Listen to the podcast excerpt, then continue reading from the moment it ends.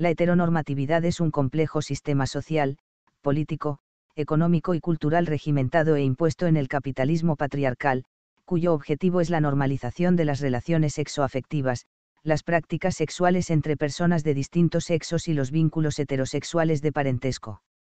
El mantenimiento del régimen es posible mediante el uso de diversos mecanismos educativos, jurídicos, comunicacionales y religiosos, la acuñación social de costumbres machistas e idealización de la familia tipo, y a través de la estratégica existencia de instituciones jerarquizadas de control dependientes del Estado.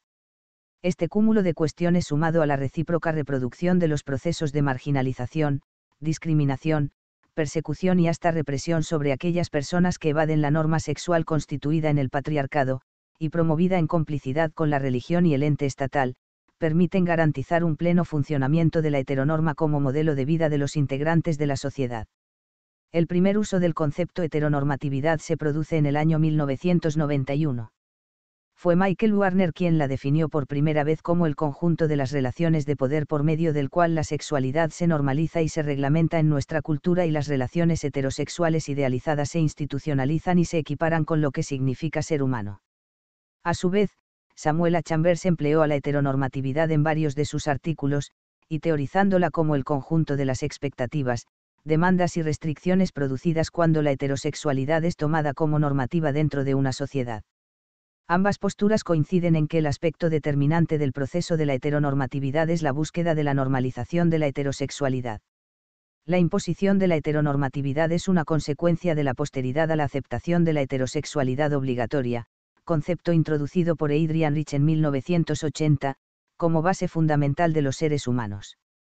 La heterosexualidad es comprendida como la única orientación sexual, psíquica, física y social que se adapta a lo entendido como normalidad social creer, suponer, para luego obligar al resto a pensar que la atracción sentimental por el sexo opuesto es una sensación normal, natural y correcta resume brevemente el proceso previo al intento de idealización de la relación dual hombre-mujer. En el correlato, además, se sucede la idea de estigmatizar a la homosexualidad y demás prácticas afectivas sexuales anormales que atenten contra el orden natural, para así facilitar la construcción de una heterosexualidad idealizada. Esta teoría es llevada a la práctica por el institucionalismo religioso estatal, y desde entonces, cuestionada por mujeres, hombres, feministas y quien esté a favor la liberación sexual. Cuando la heterosexualidad pasa a regirse tornándose obligatoria, la identidad de género, la sexualidad y el sexo biológico se subordinan a un binarismo sexual. Así como los animales varían sexualmente entre machos y hembras, para los seres humanos, según enseñan las instituciones heteronormativas, también existen solo dos categorías, hombre y mujer, distintas y complementarias entre sí en todos los niveles de desarrollo de las relaciones humanas. Mientras los géneros socialmente perceptibles cuya existencia es visibilizada son el masculino y el femenino, se busca el ninguneo de las disidentes manifestaciones sexuales de las personas. La base ideológica de la heteronormatividad es el binarismo sexual que intenta reducir al ser humano a dos categorías públicas de individuos, con manifestaciones, sentimientos, acciones normales e identidades sexuales determinadas. Previo al trabajo de Warner donde teoriza la heteronormatividad, desde el feminismo, por medio de las lesbianas Monique Wittig y Gail Rubin, ya se había cuestionado a la noción de binarismo sexual, teniendo a consideración que, desde la percepción de género, no hay argumentos válidos como para sostener que identidad de género, sexo físico y género social tengan que acoplarse para luego ser subordinados al ámbito masculino o femenino. Además se ha criticado la normal, natural y correcta heterosexualidad que, según Wittig, es un régimen político que contiene un pensamiento ideológico, hetero, y se llegó a determinar a las identidades anormales, discursos, formas y prácticas sexuales opuestas a la heteronorma como lo otro, conformado por lesbianas, gays, trans, bisexuales, asexuals, queer y demás formas distintas de percibir la sexualidad humana, que está inmerso en una situación de opresión. Las instituciones heteronormativas tratan de erradicar las manifestaciones sexuales anormales de la conciencia social, empleando la denigración, el maltrato, y el rechazo contra sus exponentes, a quienes se les niega su identidad sexual, bloqueándoles el acceso a la educación, a la política y la cultura o impidiendo su participación legal y democrática. Actúan en base a sus principios, en defensa de la heterosexualidad normalizada, por lo que tienden a marginar a la homosexualidad no deseada y ejerciendo un pleno heterosexismo. En sociedades controladas por poderes políticos, jurídicos y legales heteronormativos, condicionadas por las religiones, prejuicios del sentido común propio del patriarcado, tabúes sobre la sexualidad, la cual está condicionada por el racismo, sexismo y clasismo, y la firme creencia en la heterosexualidad, resulta todo un dilema para el individuo exteriorizar una identidad sexual distinta a las concebidas por la heteronormatividad. Por eso es muy común que termine optando por interiorizarla, lo que conllevará indefectiblemente a su negación, ya sea por temor a la degradación psicosocial del entorno o al ataque estatal religioso que sufriría. Independientemente de nuestra orientación sexual, incluso si somos heterosexuales, debemos comenzar a solidarizarnos con todos aquellos que no ingresan en lo normalmente impuesto. La brecha entre ellas, ellos y nosotros debe desaparecer, porque nadie está en condiciones de afirmar qué es lo normal, qué es lo natural y qué es lo correcto en la sexualidad, y mucho menos, de juzgar al resto. Somos individuos que conformamos una sociedad desigual, donde nadie es igual al otro y los gustos varían por completo. Bienvenidos, bienvenidas, bienvenides a otro podcast de A través del espejo auspiciado por el filosofante. El día de hoy hablaremos de por qué la heteronorma, o más bien el, el sistema cis heteropatriarcal capacitista, pues no es vida para mucha gente. Retomando pues los comentarios de una persona random de ahí del YouTube, que nada más tiene un suscriptor y ningún video. Como siempre, los trolls o la mayoría de la gente que comenta, así es, ¿no? Bueno. Y hablando del todes, ¿no? Porque dicen, es que no sabes hablar, usar el lenguaje inclusivo.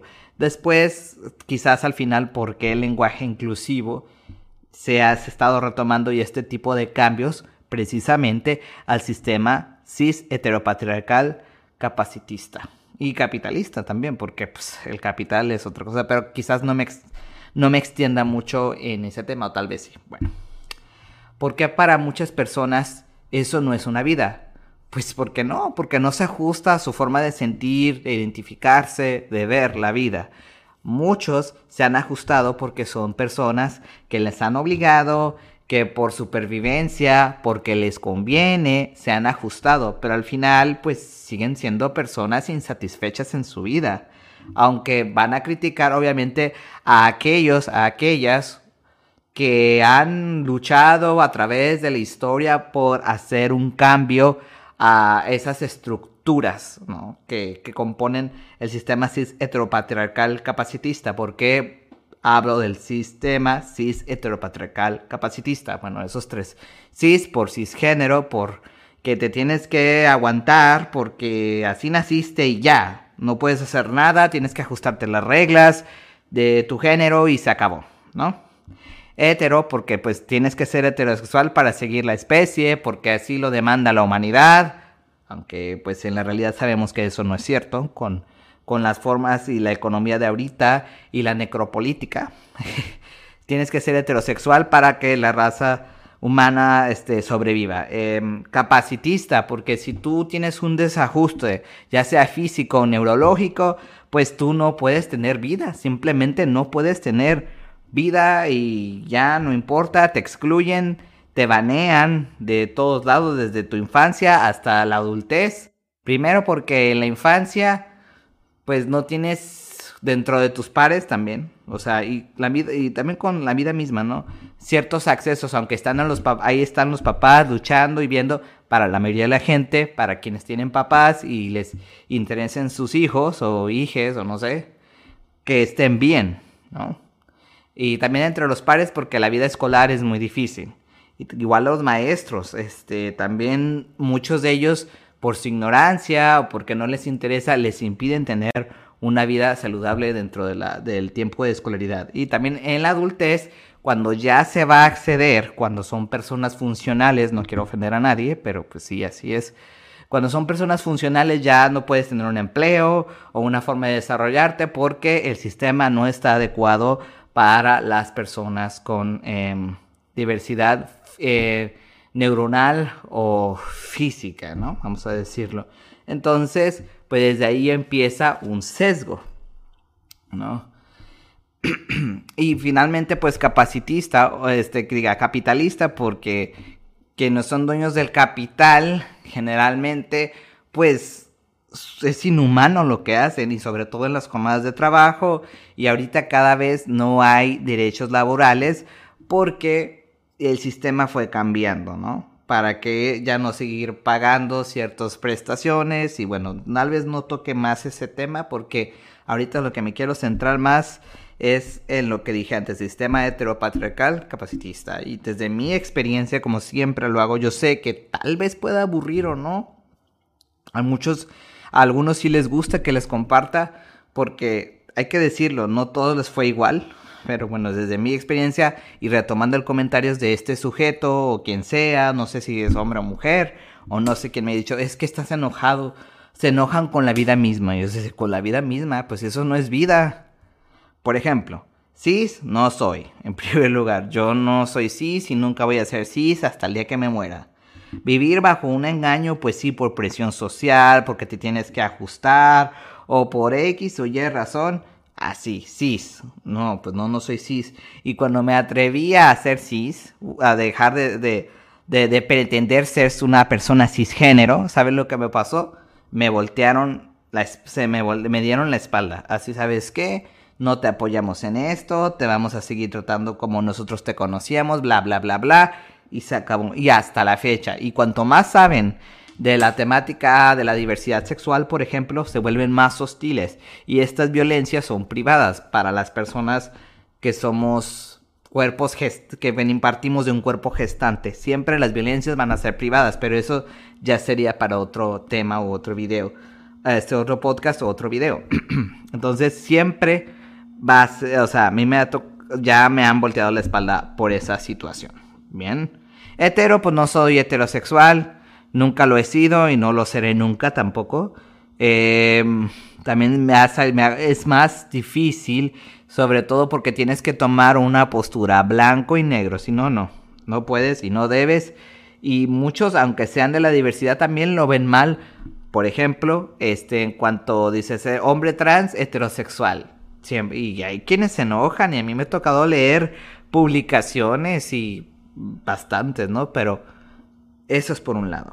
Bien, este, y capacitismo, pues ya saben, eh, me han negado también las oportunidades que he tenido, este, desde siempre, ¿no? Desde la, educación, empezando con algunos profesores, otros no, lo cual le voy a agradecer. Desde la primaria hasta la universidad y puedo decir desde la maestría, pero eso ya sería un blog ya o un video más corto, ¿no? Hablando mi experiencia de cómo ha sido inclusive desde gente que supuestamente está preparada para estos temas, que también me han hecho el feo porque pues no cumplo ciertos estándares que la sociedad capacitista se tienen que cumplir, ¿no?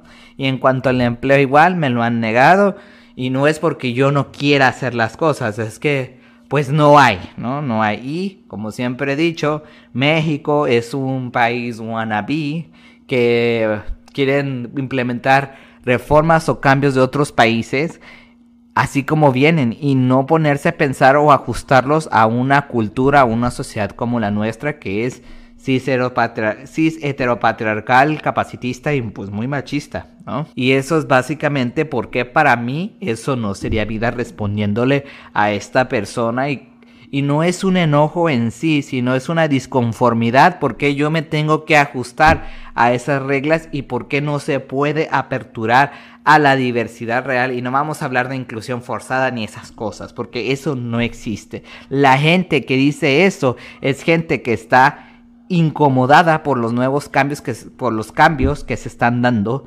en la sociedad del, la, segunda, la segunda década del siglo XXI. Y por eso es que están renegando y por eso están enojados, porque se les está cuestionando por desde donde fueron criados hasta su vida adulta y el cambio y el, ay, que es muy doloroso. En cambio, las personas, por ejemplo, autistas, que si dicen tienes que cambiar, tienen los, los nos fuerzan a cambiar, a aceptar los cambios y porque sí, y es una violencia constante, pero cuando a una persona neurotípica se le dice que tiene que cambiar, ¿por qué empiezan a cuestionar? Y bueno, es un lío. ¿No? Partiendo por esa parte. Y hay muchas personas que son más radicales que yo y han hecho una crítica bastante buena porque esto sistema no funciona. Y es que no funciona. Si funcionara, nadie tendría problemas, pero es que no funciona. No todas las personas, por ejemplo, partiendo de lo mismo, son cis, ni heterosexuales, ni están dentro de la gama del capacitismo, ni ni son beneficiadas del capitalismo. Es que dicen, ay, es que